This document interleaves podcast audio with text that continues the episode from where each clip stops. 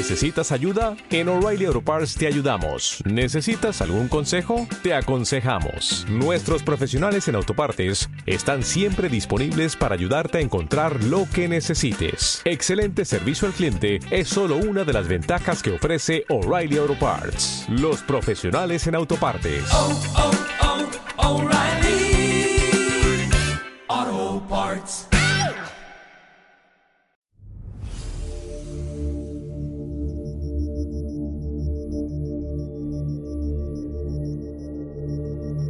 Damos inicio a otra sección de astronomía para principiantes en D13 de tu radio SBS con el experto en astronomía Ángel López Sánchez de la Universidad de Macquarie y el Observatorio Astronómico Australiano. Según como entiende la cosmología, todo el espacio y todo el tiempo estaba en un único sitio, único lugar, lo que conocemos como el Big Bang, a partir del que se crea todo lo demás, el tiempo, el espacio, la materia y todo lo que conocemos. El Big Bang fue la gran explosión como lo habías mencionado, pero ¿qué implicó todo esto? ¿Qué productos, qué ingredientes arrojó a este espacio? Bueno, lo primero es que muchas veces cuando se escucha el término de Big Bang y se dice la gran explosión, la idea que se nos viene a la cabeza es eso, es una explosión que ocurre en algún sitio. Y alguien puede preguntar, ¿y dónde ocurrió exactamente el Big Bang? Es que el Big Bang ocurrió en todos sitios a la vez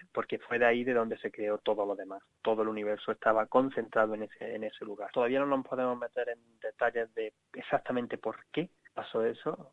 Hay gente ya que han mencionado sobre el asunto religioso que le gusta poner mucha gente que es científica pero que siguen teniendo fe y tienen, siguen y que son también eh, religiosos suelen poner ahí en ese primer momento esa deidad que es la que crea el universo pero ha sido todo un proceso quizá uno de los logros más importantes que hemos tenido en, el último siglo.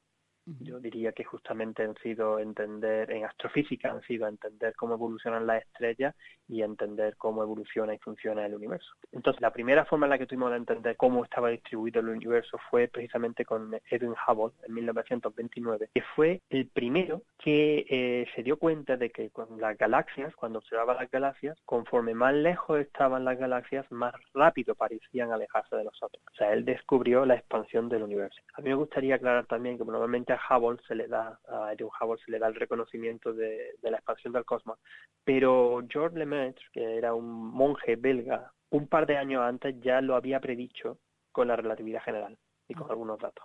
Lo que pasa es que se le como él escribió esto en, francés, se le sigue dando el reconocimiento a Hubble de que fue el primero que descubrió la expansión del universo. Y eso no significa, o sea, que las galaxias se estén alejando de nosotros, o sea, no, las galaxias que las vemos que se desplacen más, más, lejos, con, más rápido con, con respecto más lejos están, no significa que se están alejando de nosotros más rápido, sino que es el propio espacio que se está estirando. Todo eso, pues muy bien, entonces pues dio a idea a, los teóricos, sobre todo a George Gamow, que fue el primero en, el año 1948, que fue el que dijo, bueno, pues entonces si echan la película hacia atrás, todas las galaxias deberían haber estado juntas al principio de, un tiempo.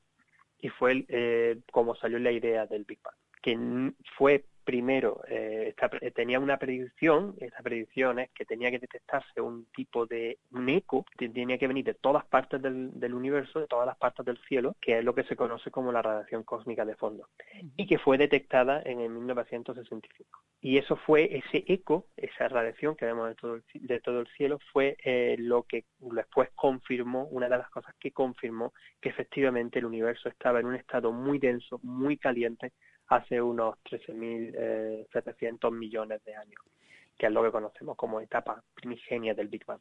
¿Y cómo entra un poco la teoría de Albert Einstein y este reciente descubrimiento también, ¿no? De haber detectado las ondas gravitacionales, que era una de de los elementos claves también en, en la teoría de la relatividad de Einstein. Sí, todo eso entra perfectamente, porque precisamente es a, partir de las teorías de la relatividad general es como también se deriva toda la idea de un universo en expansión. Aunque él, Albert Einstein, no estaba muy conforme con eso de que el universo se expandiera o que hubiese esta, esta evolución, él prefería un universo más estático. Y siempre está ahí la historia de que él en sus ecuaciones, en principio había incluido una cosa que la llamó lambda, una letra griega, eh, que es la constante cosmológica, de la que quiero hablar también un poquito ahora, que él la quitó para conseguir que el universo fuese estático. Y, dijo al principio, cuando le había puesto, que había sido uno de los mayores errores de su, de su carrera, haber introducido esa constante cosmológica es curioso porque la, se ha recuperado ese, ese parámetro porque hay algo más en el universo de lo que creíamos que existía. Porque toda esta idea, y además esto incluso como se nos ha explicado, se nos explicó durante muchísimos años, tú tienes esa fuerza inicial que es el Big Bang, esa explosión que genera el espacio, y ya está, ¿no? No tienes nada más. Entonces las galaxias, como tienden a también a atraerse por fuerza de gravedad, llegaría un momento en que quizá la fuerza de gravedad hace que la expansión del cosmos vaya frenando, vaya frenándose, vaya frenándose, incluso que pues, se pudiera echar la película para atrás, que se volvieran todas las galaxias juntas a formar otra especie de Big Bang, pero al revés, que se, se llamaba como Big Crunch, el gran crujido. ¿La constante en este sentido? ¿Cuál es el papel? a eso voy, porque resulta que esto es lo que la idea que hemos tenido hasta el año 1998. En el año 1998 se hacen eh, públicos dos estudios independientes que demuestran que eh, el universo, la expansión del universo no se está frenando, como era lo que se esperaba, sino que se estaba acelerando. Y la única manera para explicar esa aceleración de la expansión del cosmos es metiendo esta constante cosmológica, que es lo que ahora se conoce también como energía oscura, que es una fuerza que nosotros desconocemos, no sabemos lo que es, no tenemos ni idea, pero que está haciendo que el, universo, la expansión del universo cada vez sea más rápida. Entonces, la receta que tenemos ahora mismo del universo es bastante interesante, porque lo que nosotros conocemos, de lo que estamos hechos todos, de los átomos, lo que está hecho la Tierra, lo que están hechas las estrellas, las nubes, las galaxias, las nubes moleculares, todo, eso es solo el 4%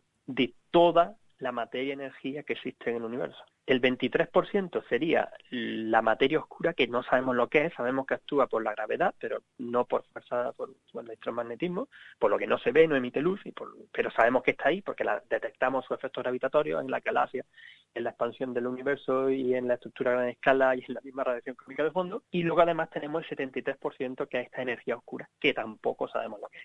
Eh, lo curioso del caso es que recientemente se, ah, se ha, habido un artículo que ha saltado también a la prensa y a los medios de comunicación que sugerían que todas estas medidas estaban mal, que en verdad no existía la energía oscura, porque estaban basadas en un tipo de estudio, que el primer estudio que se hizo era analizando eh, un tipo de explosiones de, de estrellas, que son supernovas, a distancias muy, muy, muy grandes, que eso fue con lo que se descubrió la energía oscura. Pero me gustaría subrayar que, eh, no solamente que el, artículo ha sido completamente eh, exagerado y malinterpretado por medios de comunicación que decían que no hay energía oscura cuando en ningún momento se dice eso en el artículo, sino que, que tenemos tal confianza y tan certeza de que existe esa cosa que es la energía oscura que nuestros modelos no funcionan, no somos capaces de reproducir las observaciones del cosmos si no los tenemos en cuenta. No podemos explicar cómo es la, eh, ese eco del Big Bang, esa es la radiación cósmica de fondo, o cómo se estructuran las galaxias en gran escala, o incluso cómo hay algunos detalles dentro de los grupos y los comunes de galaxias, si no tenemos en cuenta que existen esas cosas que son la energía oscura y la materia oscura.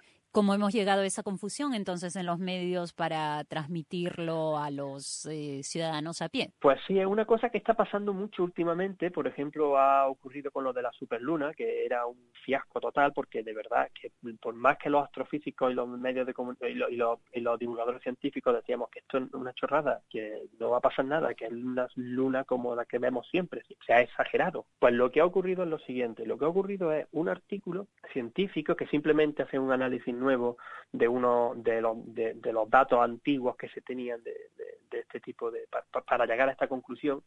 Y entonces en ese artículo eh, se llega a la conclusión de que los datos eh, si se analizan de la forma en la que ellos han hecho hay un 0,00001% de probabilidad de que el universo no estuviera en expansión acelerada, sino que eh, podría tener un universo con las mismas características, pero sin materia. Eso era simplemente una cosa curiosa que tenían ellos allí. Eso se puso en una nota de prensa que salió en, la Universidad de Oxford, en donde se sacaban en la nota de prensa en, la manga, el universo está acelerando, o quizás no, simplemente por, por, darle un, énfasis al artículo científico, que no dice eso Y claro, de ahí los medios de comunicación directamente entendieron que no, hey, que no, el universo no está, no está en expansión acelerada.